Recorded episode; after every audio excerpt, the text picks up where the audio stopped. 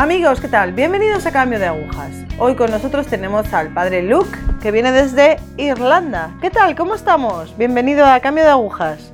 ¿Nos puede decir un poco de dónde es, dónde nació? Bueno, ¿puede presentarse un poquito? Soy el padre Luke Jansen. Nací y crecí en los Países Bajos. Mi familia la constituíamos mis padres, mi hermano, mi hermana y yo. Vivíamos en el norte del país. Y en el norte de los Países Bajos, la mayoría de las personas son protestantes. De la Reforma holandesa también existen otras denominaciones y no hay muchos católicos. Yo creo que no conocía a ningún católico, aunque más tarde descubrí que mi abuela se convirtió al catolicismo a una edad avanzada, pero esto lo descubrí hace algunos años. Estudié en colegios públicos y en colegios públicos no había asignatura de religión, como en otros lugares. No tienen educación religiosa. Solo los colegios cristianos tienen educación religiosa, lo que significa que nunca recibía una educación religiosa en el colegio. Después, ¿qué pasa? ¿Va a la universidad? ¿Qué, decide estudiar? Terminé el instituto y fui a la universidad. Hice ingeniería química y todo me iba muy bien. Los estudios me resultaron bastante fáciles y como trabajaba a tiempo parcial, tenía mi propio coche y por tanto mucha libertad. Solía salir los fines de semana con mis amigos. Íbamos al norte del país, a diferentes discotecas. Así que todo estaba bien. No era consciente de que me faltaba algo. ¿Y cuándo se dio cuenta, cuándo descubrió ese algo más?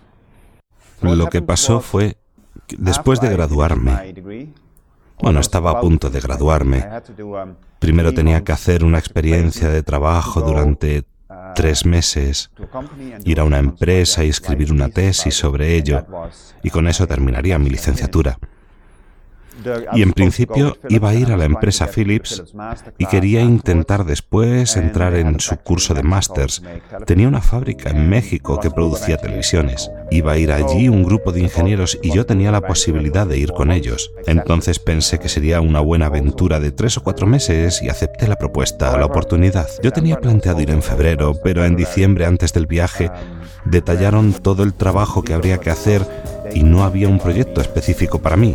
Entonces mi supervisor pensó que no era aconsejable ir sin saber antes si era factible, porque quizás no hubiese un proyecto adecuado para mí y esto significaría que no me podría graduar.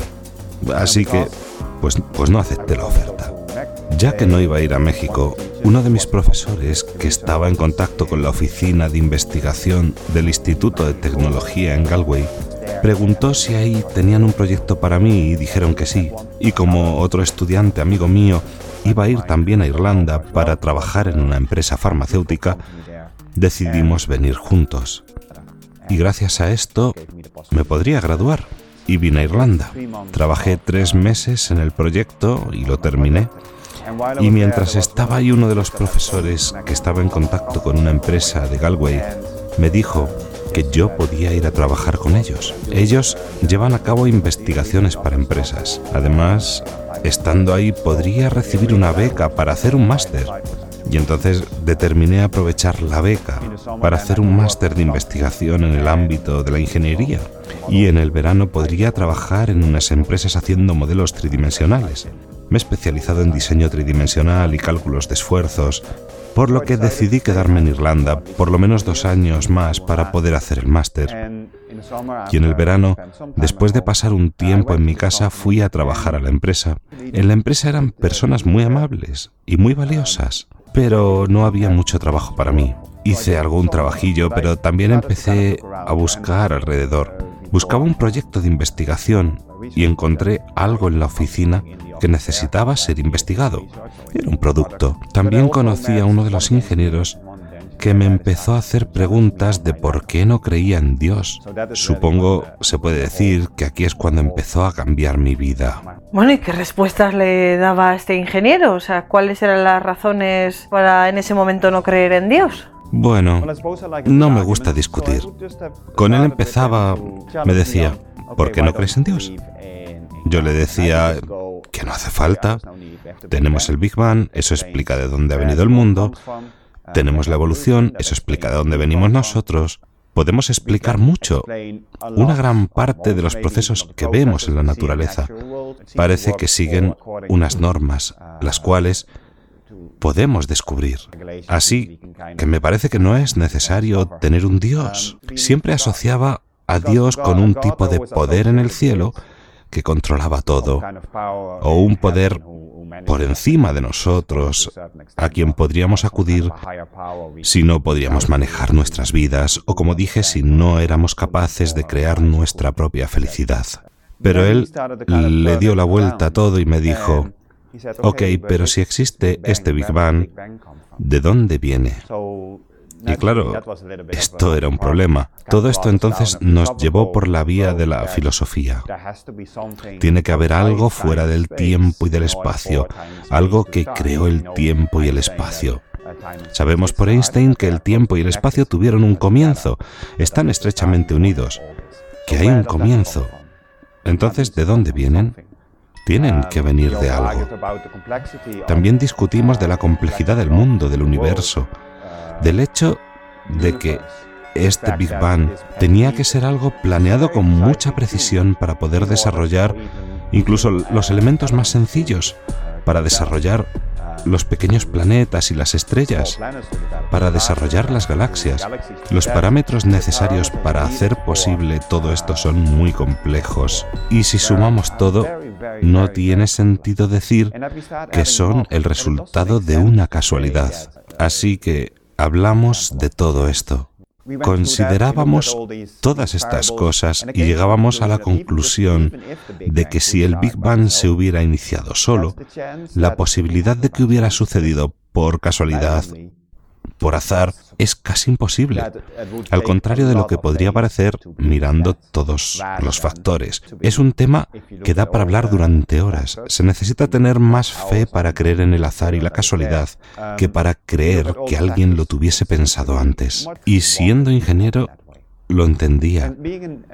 Veía cómo todos estos factores encajaban en un maravilloso diseño hecho para traer a la existencia un planeta como el nuestro, donde podía haber vida en abundancia.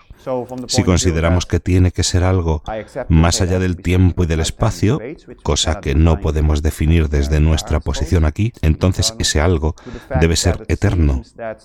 Por otro lado, el hecho de que parece que el mundo está creado de una manera muy concreta, tenía sentido que lo haya hecho un ser inteligente. Y supongo que esto me abrió la mente, el intelecto, me abrió la posibilidad de la existencia de un tal ser. Vale, entonces se le abre la mente, pero ¿cómo llega a mm, tener esa relación personal con Dios? ¿Cómo se provoca ese encuentro? ¿Qué ocurre? No lo sé bien. Después de todo esto, nosotros, Supongo que con el intelecto puedes reflexionar sobre todas estas cosas, pero no necesariamente te cambian la vida. Es necesario otro paso. Mi compañero me guió por...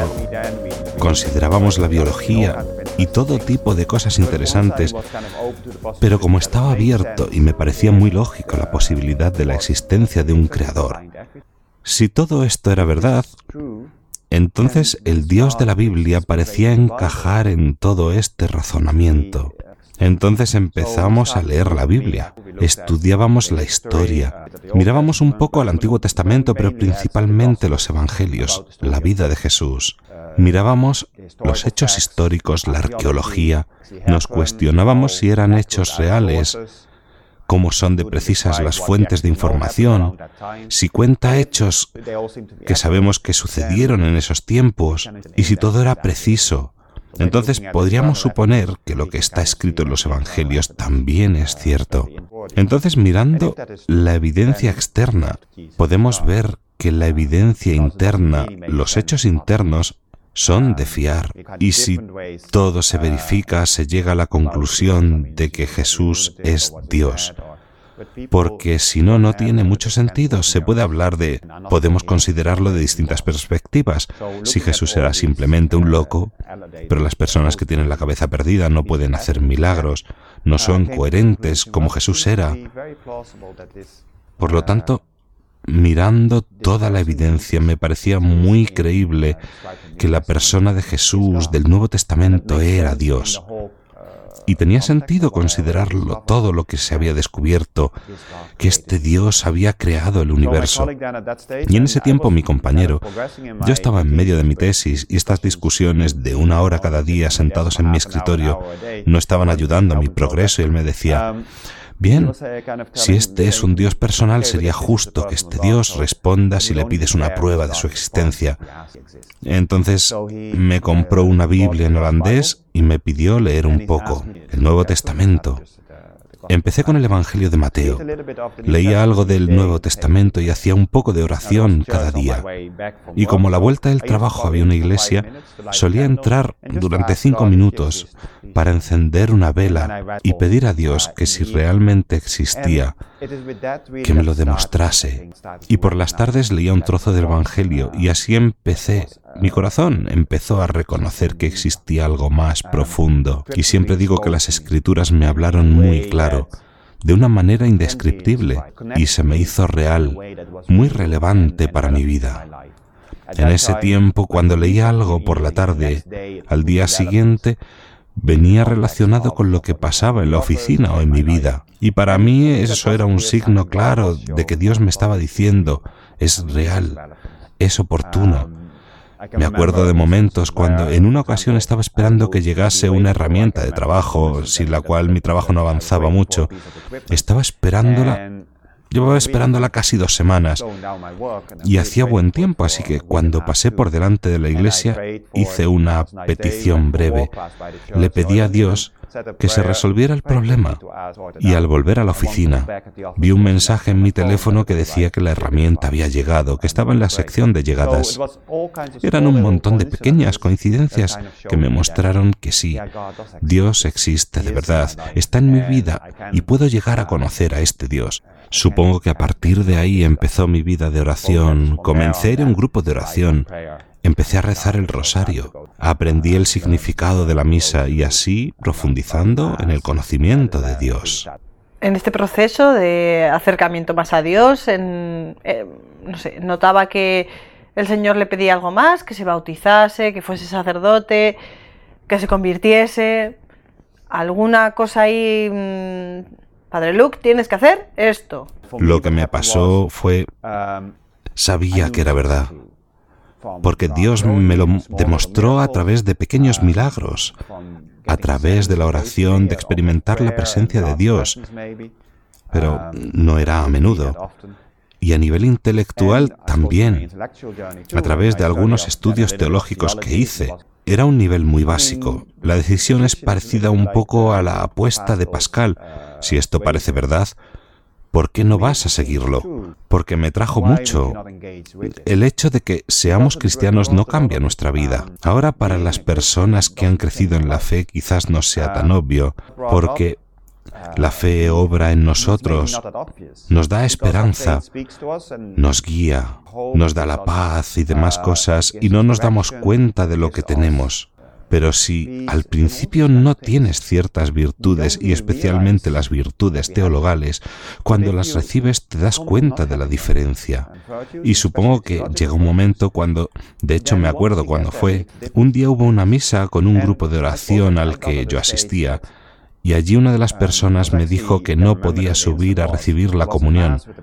Ahora ya lo sé, pero nadie me lo había dicho antes. Ese fue un momento en el que pensé, yo creo que este es Jesús. Lo creía de verdad. Entonces la única cosa que podía hacer era entrar en la iglesia y empezar el camino de formación para adultos. No había otra opción porque sabía que era verdad. No podía ignorarlo sin más, no tenía sentido y se notaba el cambio en mi vida. ¿Cómo fue el día de su bautismo? Eso es interesante. Fui a un retiro el fin de semana anterior el retiro de jóvenes de 2000 y volví agotado. Y recuerdo cómo iba al bautismo. Y para decir la verdad fue un poco extraño, porque olvidaba lo que tenía que hacer cada paso y había muchísima gente. Fue cerca de la Pascua, pero no en la vigilia pascual porque tenía planeado ir a mi casa en Pascua. Lo tenía organizado así con mi familia y no quería cancelarlo. Ahora, mirando atrás, seguramente hubiera obrado de diferente modo porque entiendo la importancia que tiene, no como en aquel momento. Ahora entiendo que la Pascua es un tiempo muy importante pero en aquel momento no me daba cuenta de eso ni entendía el significado de muchas cosas. Uno tiene que aprender tantas cosas. O sea que fue en otra fecha, pero hubo mucha gente de los grupos de oración, jóvenes de los grupos a los que pertenecía. Era una ocasión muy grande. Había mucha gente. La cosa que más me tocó fue que al día siguiente, al despertarme, me sentía como una persona nueva, una persona completamente distinta, totalmente renovado. Y fue una experiencia tan impresionante que pensé, anda, no sé lo que ha pasado. Entonces el bautismo en sí fue, obviamente estaba bautizado y recibí la primera comunión, todo en la misma misa. Y fue una celebración fantástica. Pero me acuerdo que hubo un cambio muy grande después. Y en cierto modo, uno se imagina que Dios puede actuar tanto en la vida de una persona. Yo no tenía planeado venir a Irlanda, no tenía planeado quedarme en Irlanda, no pensaba hacer la investigación con la empresa. Mirando atrás veo que muchas cosas iban encajando para que yo estuviese ahí. Después de su bautismo, decide ser sacerdote. ¿Cómo es este proceso desde el bautismo hasta la decisión de ser sacerdote? Sí. Um, Viví después en Galway cinco años y medio. Cinco años y medio en total en Galway. Cuatro años como católico. Supongo que sí, um, cuatro años. Enseguida me di cuenta de lo difícil que es vivir como católico. Es muy fácil estar cómodo. No es fácil aceptar que Dios pueda estar callado en tu vida después de, no es que tuviera todo el tiempo experiencias de la cercanía de Dios, pero lo veían las cosas normales. Y después, de repente, hubo un silencio. Muchas veces cuando hablo con las personas aprecio mucho a las que han crecido en la fe y son fieles. Reconozco como Dios obra en lo interior, porque a veces Dios puede parecer muy lejos de nosotros, pero tenemos que reconocer cómo obra en nuestras vidas y cómo nos habla, cómo nos avisa y nos indica el camino. No siempre es fácil y necesitamos silencio y tiempo y espacio para eso. Supongo que fue aquí cuando aprendí que tenía que rezar más y empecé a ir a misa todos los días. Entré en la Legión de María para poder hacer algo de apostolado. Intentaba, ya estaba involucrado en un grupo de oración, profundizar en mi oración personal, pero caí en la cuenta que tenía que aprender a escuchar. Me acuerdo que fui a Medjugorje con un grupo de jóvenes de Galway Pensé, esto fue probablemente cuatro meses después de mi bautismo. Pensé, Dios me va a indicar lo que debo hacer con mi vida. La Virgen va a decírmelo ahora que estoy en este sitio de oración en Medjugorje, donde tanta gente se ha vuelto a la fe, a la confesión. Pero no pasó nada. Y me acuerdo que al final del viaje estaba confundido porque quería saber lo que Dios quería de mí. Simplemente quería hacer la voluntad de Dios. El camino que estaba siguiendo hasta entonces era el de una profesión. Ahí tengo que decir que siempre me sentí llamado a casarme y más adelante empecé mi propia empresa pensando que si esa era la voluntad de Dios y tenía éxito, podría trabajar por un tiempo así, ganar dinero para apoyar a mi familia, mi apostolado y con la esperanza también de tener tiempo para ayudar a los demás a encontrar a Dios porque se había obrado un cambio intenso en mi vida y lo quería compartir con los demás. Al día siguiente de regresar, como decía, era difícil para mí, estaba llorando el último día, conocí a una chica. Bueno, la conocía de antes y empezamos a salir. Estuvimos saliendo durante tres años. Yo pensé, esto es, este es mi camino, e iba todo bien. Bueno, entonces yo ya tenía mi propia empresa y ella estaba estudiando para ser profesora, lo cual era muy difícil. Muy difícil especialmente durante las prácticas. Y yo estaba en un lado del país y ella en otro, y hubo un poco de tensión. Entonces ella dijo que quería dejarlo un tiempo. Yo en ese tiempo no pensaba en serio en el sacerdocio porque pensaba que eso eran imaginaciones mías, porque yo había venido de los Países Bajos, había tenido una conversión, pero eso no quería decir que tuviese que ser sacerdote. Por eso cuando estaba saliendo con ella, estaba completamente feliz. Pero en ese momento yo decía, Señor, si esta es tu voluntad, que te dé toda mi vida, en la vida consagrada. No lo asociaba tanto con la diócesis aquí en Irlanda, quería ser religioso además de sacerdote. Le decía, si quieres que sea religioso o sacerdote, ahora estoy libre. Y fui a la conferencia de jóvenes de la Legión de María en All Hallows, Dublín, en junio, a principios de junio, y me acuerdo que empezó con el rezo del rosario y ahí se me hizo claro que Dios me estaba pidiendo hacer esto. Intentarlo, por lo menos, a mí me parecía claro. Sentía tanto amor por Dios que pensaba que esto era algo maravilloso, mucho más que cualquier otra cosa que hubiera sentido experimentado anteriormente. Hablé ahí con un sacerdote dominico, padre John Harris. Hablamos mucho tiempo y me puse en contacto con un director espiritual, un dominico en Galway, de la iglesia donde yo iba a misa todos los días. Empecé entonces a hablar con él para poder discernir y entré en los dominicos. Pero no fue un camino fácil porque dos días después mi novia quería salir conmigo otra vez. Fueron unos meses muy difíciles discerniendo lo que debía hacer. Y supongo que cuando hablas con personas que están intentando discernir el camino que Dios quiere para ellos, es bueno tener presente que no siempre se ve con claridad lo que Dios quiere de uno. A veces hay que remar mar adentro y confiar. Y yo en ese momento estaba convencido de que esto era lo que Dios me estaba pidiendo. Estaba seguro que algo me esperaba ahí. Simplemente tenía que intentarlo, porque si no lo intentaba, no lo olvidaría. Se quedaría siempre en el fondo y quizás en momentos difíciles dijese, oh, me he equivocado. Entonces dejamos la relación y fui a apuntarme. Iba a hacer una experiencia de seis meses y si no funcionaba, al menos lo habría intentado. Pero cuando entré en los dominicos en el noviciado en 2007, pasaba todo mi tiempo libre haciendo oración y lectura espiritual y de verdad descubrí el amor de Dios y la profundidad de la oración. Y de ahí en adelante sabía que esto era lo que Dios me estaba pidiendo. No siempre ha sido fácil, pero me ha sido confirmado que hay tanta profundidad y tanto por hacer. Dios me estaba invitando a escoger esto, o más bien a dejar todo atrás y seguirle como él quería. Y eso fue en 2007.